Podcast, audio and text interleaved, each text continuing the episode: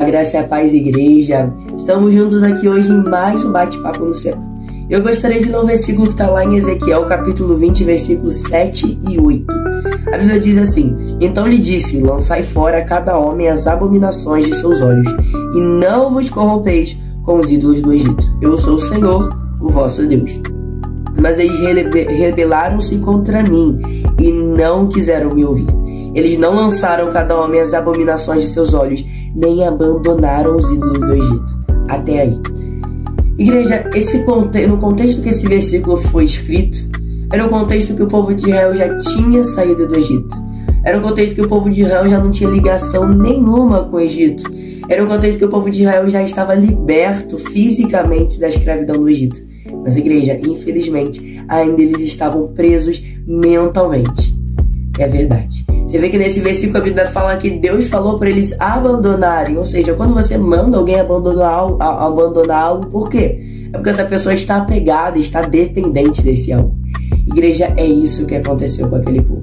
Aquele povo, mesmo tendo sido liberto do Egito, mesmo tendo saído do Egito, ainda tinha coisas na mente deles, ainda tinha coisas na vida daquele povo de Israel que lembravam que prendiam eles ao Egito. Por isso que Deus deu esse aviso.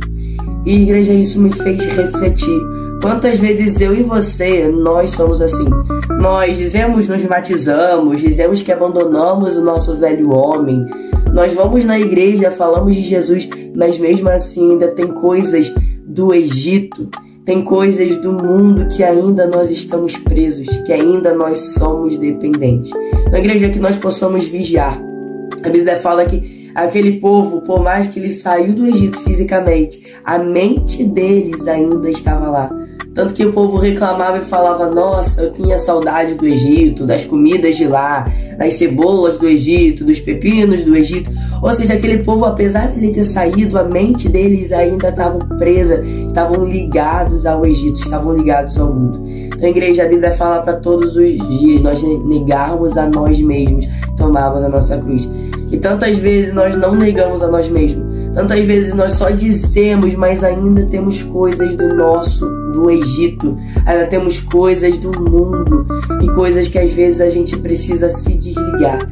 Coisas que a gente precisa abandonar. Então que você tenha essa palavra salva no seu coração. Não deixa que o Egito antigo continue na sua mente. Que nós somos cristãos, nós somos seguidores de Jesus, temos ser temos que ser que nem Jesus e temos que abandonar essas coisas do Egito antigo. Amém?